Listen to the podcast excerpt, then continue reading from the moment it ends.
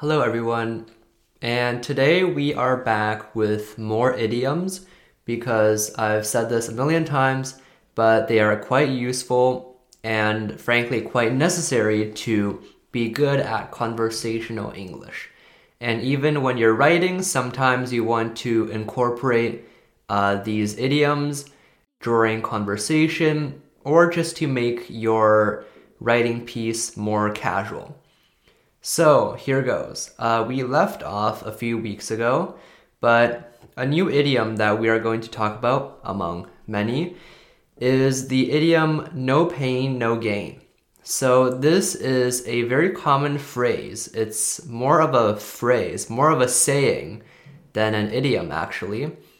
And it's, it's very common. So, no pain, no gain basically means that you can't have any gains without pain. So, that is the like the first translation of the phrase no pain no gain because no pain no gain is obviously not you know strictly grammatical but what this basically means is that without pain, there can be no gains. And what that means is to have any gains, you have to have sacrifice. You have to go through a lot of difficulty. And, you know, if you just lie on your bed all day, you will never gain anything new. If you play it safe all day, uh, if you always like do the safest option, then uh, you'll never get anywhere new. So that is basically what the idiom no pain, no gain is trying to express.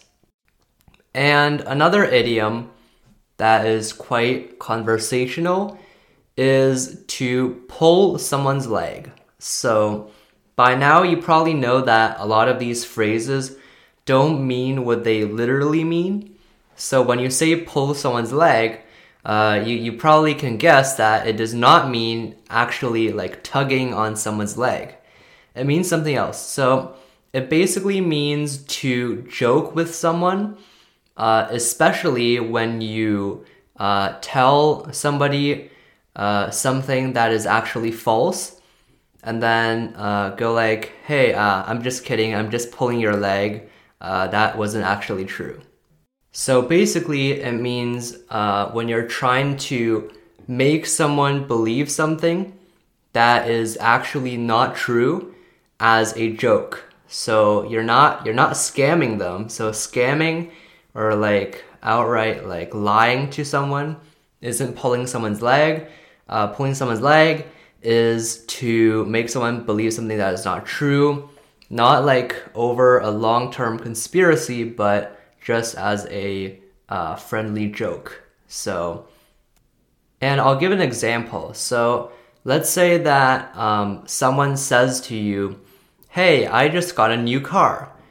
And if you thought that was really unlikely and that you just don't believe them, you can just ask them, like, Are you pulling my leg or did you really get a car?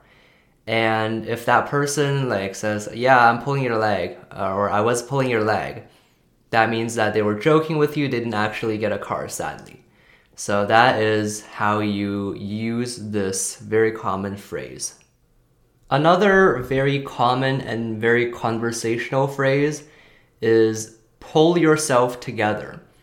So pull yourself together is basically means calm down. And it's used specifically when the other person is like panicking and you basically want to tell them to pull themselves together. So when you're speaking to someone else directly, you would say pull yourself together. And as I said, this is very commonly used uh, when you're speaking to someone right after they're very angry or upset or sad uh, to essentially like regain their self control and go back to like the regular state.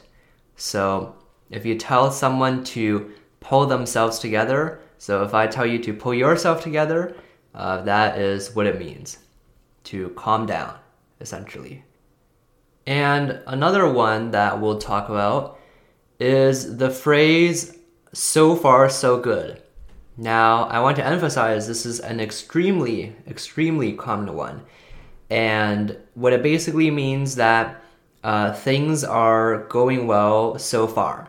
Uh, so far, so good. This is another one of those idioms or phrases that are kind of hard to understand just by looking at it from a purely grammatical perspective. Like, so far, so good. You don't see a verb there. You don't see like a noun there. So it doesn't really make sense, but basically means that things are going well so far.